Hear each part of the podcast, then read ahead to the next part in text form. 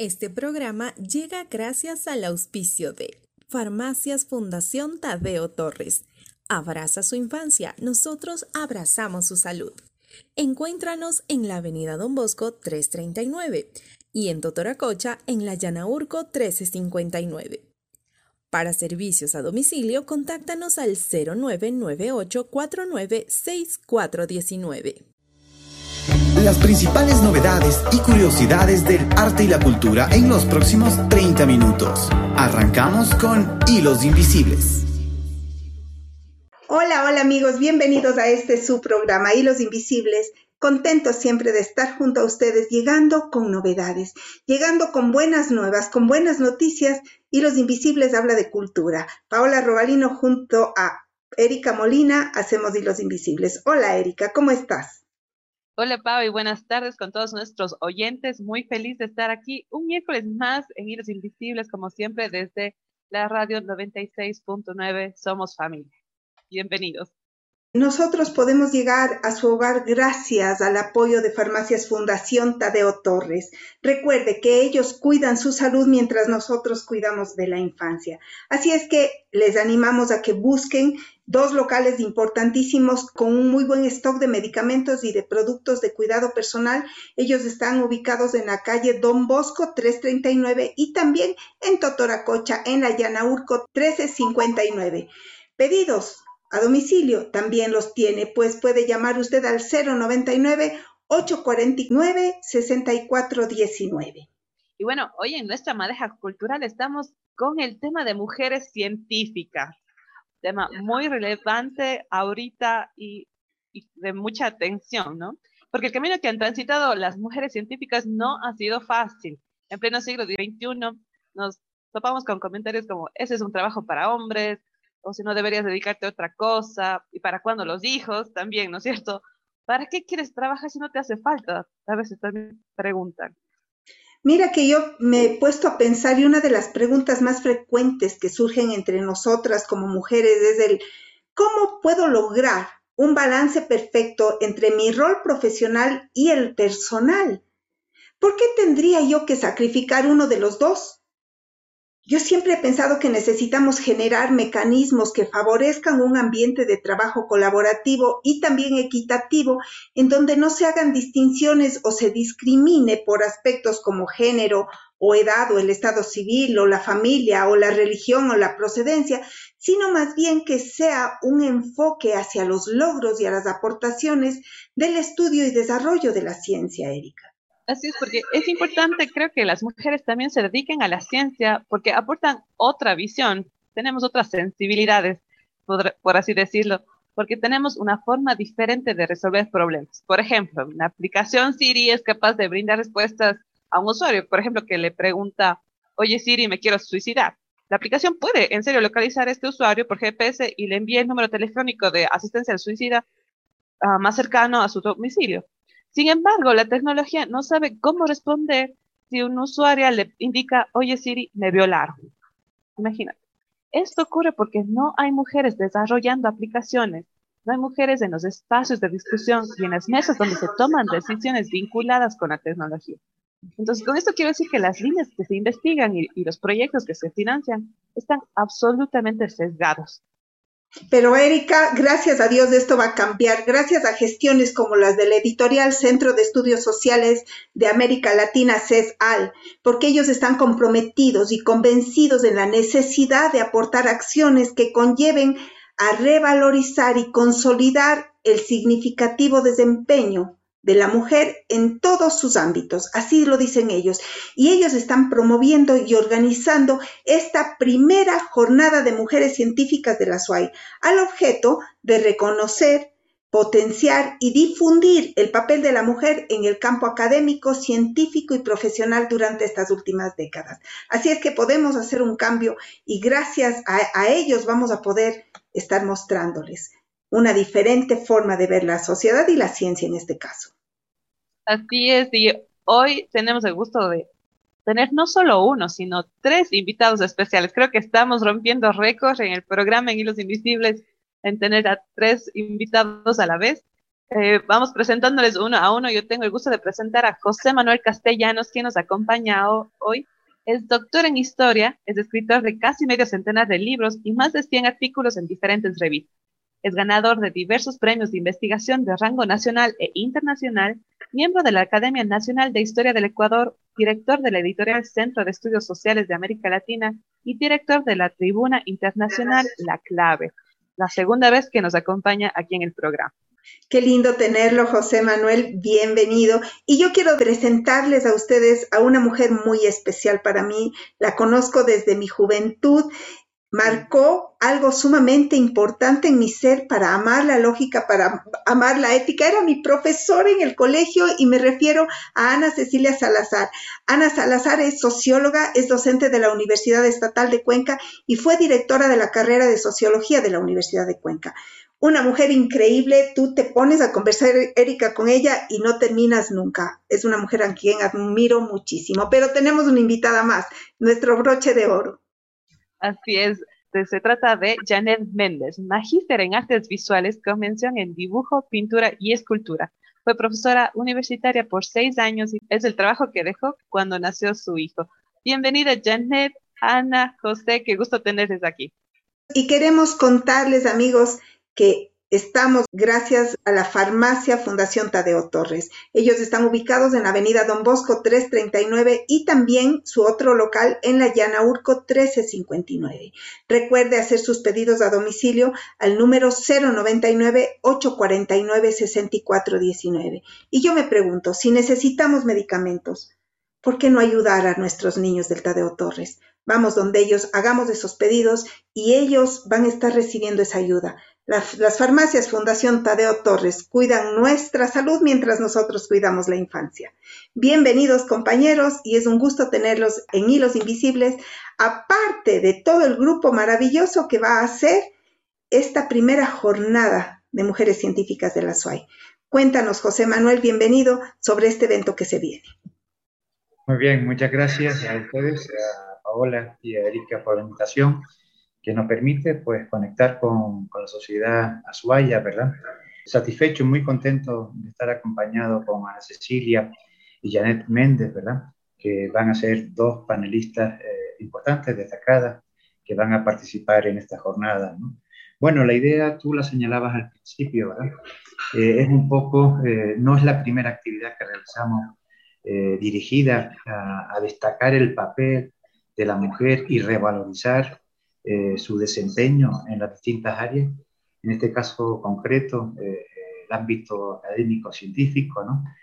Y bueno, eh, es una actividad más en esa línea, pero debo anunciar que no solo va a ser en el Azuay, sino ya estamos trabajando en otras provincias, como puede ser el Cañar, Pichincha, el Oro y el Chimborazo, ¿no? Ya están en proceso también y en las próximas semanas, eh, de forma paralela, pues se va a producir ese encuentro de mujeres que está caracterizado eh, al menos por dos aspectos.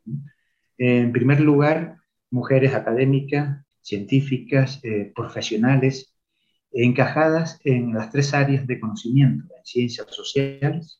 Aquí tenemos a Janet, que está en esa área, y también Ana Cecilia, pero eh, el área de ciencias experimentales y el área de salud. ¿no?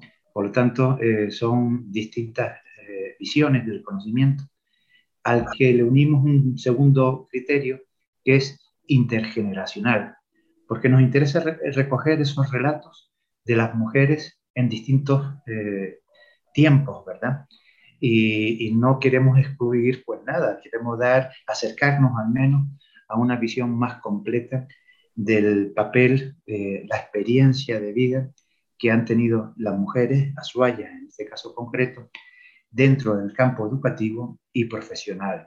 Por lo tanto, eh, la verdad es que yo, gratitud inmensa a las 15 eh, mujeres que van a participar en estas jornadas del 22 al 26 de, de noviembre, ¿no? donde nos van a compartir pues sus experiencias en esos dos ámbitos. ¿no? Qué linda iniciativa y qué orgullo que se esté dando aquí en nuestra ciudad. Ana, ¿cómo ves tú la participación de la mujer dentro del ámbito científico? Bueno, primero buenas noches y muchísimas gracias por la invitación a este diálogo, Paola y Erika, y un gusto conocer también a Janet y a José. Ustedes han dicho cosas muy interesantes y eh, cuando Paola dice me, me conectó, me inspiró para que me guste la lógica la ética, son las cosas que uno cuando encuentra con los estudiantes de hace tiempos, dice, logré inspirar a alguien y eso es muy, muy fortalecedor. En esa medida yo creo que eh, Paula se refería a algo que es muy real y tú también cuando dijiste que no ha sido fácil. ¿Sí? Y que todavía aún algunos de los campos tienen una epistemología androcéntrica. Todavía podemos encontrar sin duda, yo me, justamente me estoy este momento moviendo en el tema del, de la investigación de género y la academia, y eh, hay lo que se llama los techos de cristal.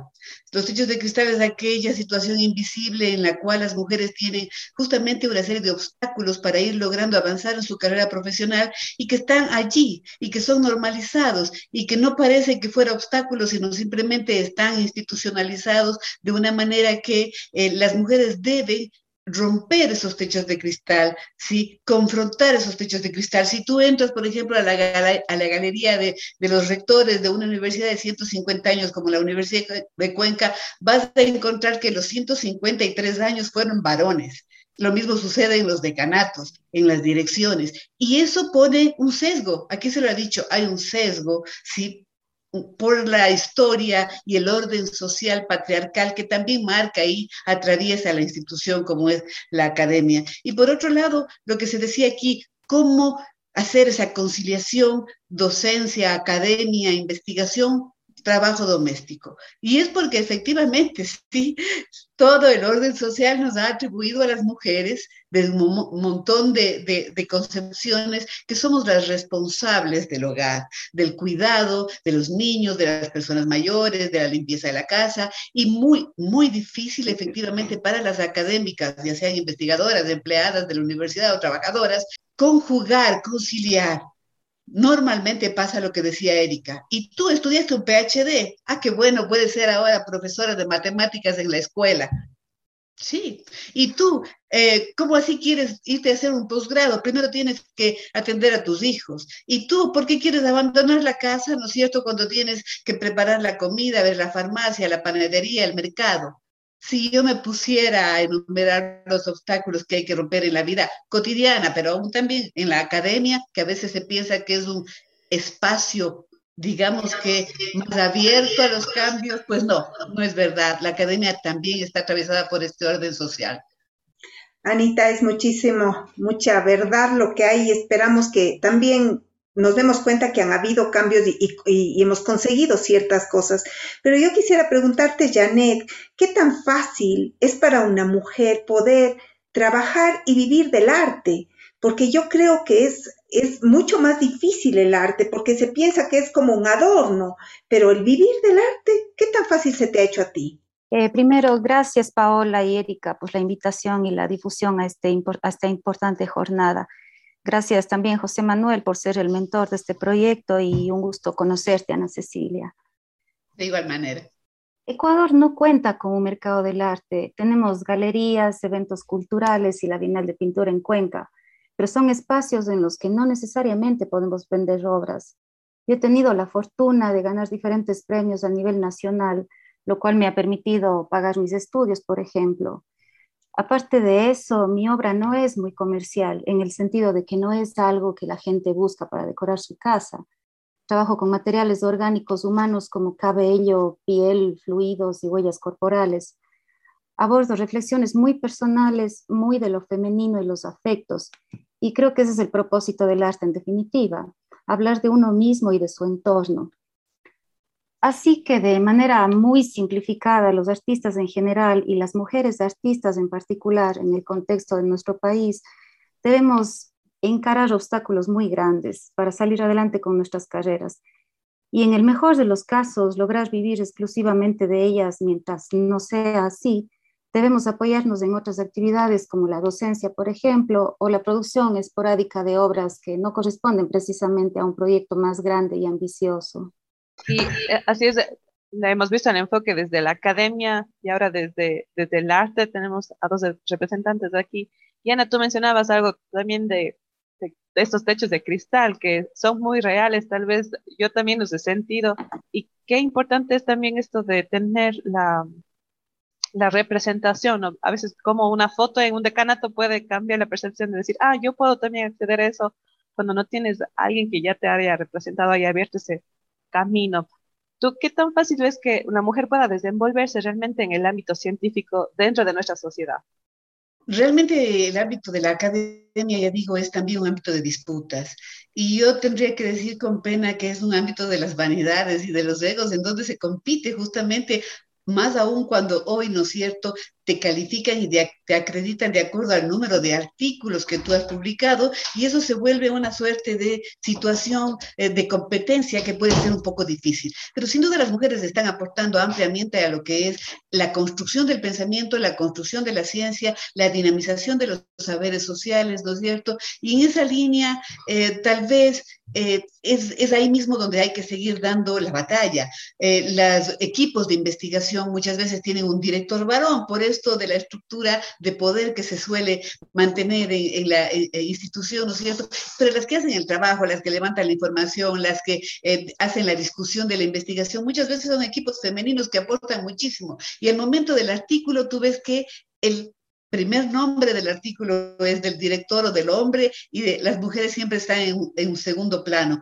Pero hay también, no es como desconocer un gran proceso de integración de las mujeres eh, a, a, la construcción de la ciencia. Sin embargo, en la academia lo que se da se llama el efecto embudo, es decir, entran muchas chicas cada vez más a estudiar, ¿sí? la, población estudiantil es muy grande e incluso a veces mayor que la de los chicos. incluso también las calificaciones de las estudiantes son mejores de las mujeres y al graduarse también los premios eh, eh, y reconocimientos son más para las mujeres que para los hombres. No me estoy inventando, esto es un dato estadístico, pero sucede y ha sucedido muchísimo, ¿no es cierto? Sin embargo, en el momento en que las mujeres van integrándose ya a la docencia o al trabajo académico, el embudo va haciendo efecto, ¿no es cierto? Se va cada vez disminuyendo la participación de las mujeres en las estructuras de toma de decisiones, en las estructuras, eh, digamos, eh, justamente de, representatividad, en las estructuras de reconocimiento y valoración del trabajo femenino, eh, incluso hasta en la forma coloquial del trato, ¿no es cierto? A los, a los varones se los trata de doctor o de ingeniero o de arquitecto y a nosotros nos dicen coloquialmente del nombre, supongamos en las áreas técnicas, ¿no? A las mujeres nos toca a veces renunciar un poco a nuestra feminidad. Las arquitectas tienen que asumir el, vestuario, el casco y la actitud dura, ¿sí? renunciando a su feminidad para que los obreros le hagan caso, ¿sí? porque hay estas lógicas del funcionamiento de una cultura patriarcal que históricamente nos ha marcado. Entonces, eh, sigue siendo difícil, pero yo creo que hay grandes avances y grandes convicciones en las mujeres que queremos hacer una epistemología diferente, una construcción de la ciencia desde eh, una visión incluyente, eh, integral, holística y superando justamente estas brechas y estos sesgos. Es tan interesante el ver el detalle de todo lo que debemos ir consiguiendo y, toda la lucha. Y la mujer es luchadora, las mujeres eh, dejamos atrás muchas veces el, dolor que puede conllevarnos el no poder alcanzar nuestros sueños. Pero yo creo que hay muchísimas mujeres que, que desean y anhelan en el fondo de su corazón poder hacerlo. Janet, ¿qué les dirías tú a esas mujeres que anhelan, que anhelan conseguirlo? A pesar de mi respuesta anterior, más bien pesimista, lo que puedo decir es que el arte es un mundo maravilloso. Nos permite conocer de historia, de nuestras realidades, viajar por el mundo, entender la vida de manera muy amplia y descubrirnos a nosotros mismos. Hacer arte, pero el arte que lo vivimos desde las entrañas, nos posibilita un espacio de catarsis, porque cuando creamos nos enfrentamos a los miedos y a las reflexiones más profundas que hemos interiorizado con respecto a la existencia en general. El proceso de creación se asemeja a un momento de oración. Todas somos artistas y tenemos algo que contar, algo que censurar o defender, algo que denunciar o simplemente algo que pide ser expresado. Nuestra voz ha sido silenciada por la historia y la cultura patriarcal dominante. y el arte constituye una de las mejores maneras para manifestarnos, ya sea con la pintura, el dibujo, la música, el movimiento del cuerpo, el bordado, etc. Además, culturalmente llevamos la habilidad en nuestras manos, lo que necesitamos es encontrar la manera de encauzarla. Las mujeres que anhelen hacerlo deben persistir en su búsqueda, tomar cursos o decididamente emprenderlo como una carrera, tratar de viajar y nutrirse de, de otras culturas, y aunque sea complicado vivir de ello, muchas veces las dificultades se compensan con el bienestar interior y el enorme aprendizaje que cosechamos. Me encanta todo lo que has terminado de decir y quiero eh, contar como testimonio uno de tus trabajos, Janet, estuviste involucrada en el proyecto Dunamis, que fue el testimonio de mujeres. Y yo solo fui a la exposición, yo solo me pasé por estos cinco eh, collages que hicieron y cada uno me, me, me expresó algo, me comunicó algo, perdón, seis, seis collages que hubieron y uno hasta me hizo llorar. Y era un simple collage, una imagen, pero comunicaba tanto, me, me, estaba comunicando cosas que nadie podía tal vez poner en palabras de ese momento de una mujer que ni siquiera conocía. Y es verdad lo que tú dices, ¿no? Eh, la riqueza que tiene el arte y gracias por eso, ¿no? Por, por traer todo esto a la luz, por sacar estas voces que a veces no tenemos palabras para hacerlo, pero el arte lo, llena. Entonces, muy animada por esta, esta jornada, muy animada por el proyecto que se viene. ¿Qué tal si, José, nos puedes comentar cómo podemos hacer para seguir estas jornadas? ¿Dónde tenemos más información, redes y contactos? Por... Sí, muy bien. Bueno, eh, hemos lanzado en estos días pues, el listado de panelistas eh, que van a intervenir eh, en esa sesión eh, semanal, de lunes a viernes, ¿verdad? A las 7 de la noche, eh, a través de Zoom y será retransmitido también por Facebook Live, ¿no? Un material que queda ahí eh, para la historia y que cualquiera, en cualquier momento, puede acceder, ¿verdad? bueno, ya comunicaremos, porque quedan todavía un par de semanas, ¿verdad? daremos la información precisa de los enlaces para que se puedan incorporar pero bueno, la sesión es de lunes a viernes, del 22 al 26, a partir de las 7 de la noche. ¿no? Y bueno, eh, hemos tenido, yo creo que un excelente aperitivo eh, con Ana Cecilia, que ha hecho una descripción real del papel de la mujer en estos momentos. Bien, es verdad que ha habido ciertos avances, pero insuficientes todavía. Y eh, el espíritu de lucha, de reivindicación y de fundamento que ha hecho Janet, ¿no? en el sentido de que mm, hay que apropiarse de esas cosas para generar y transformar los cambios y llegar a una situación eh, plena de libre ejercicio entre géneros, ¿verdad? Porque si bien es verdad que toda la lucha eh, a lo largo del siglo XX por la incorporación de la mujer en todas las esferas, ¿verdad? Eh, académicas, políticas, social, profesional, pues ha sido dura, bastante sacrificada, todavía, todavía eh, vivimos pues ese papel ¿no?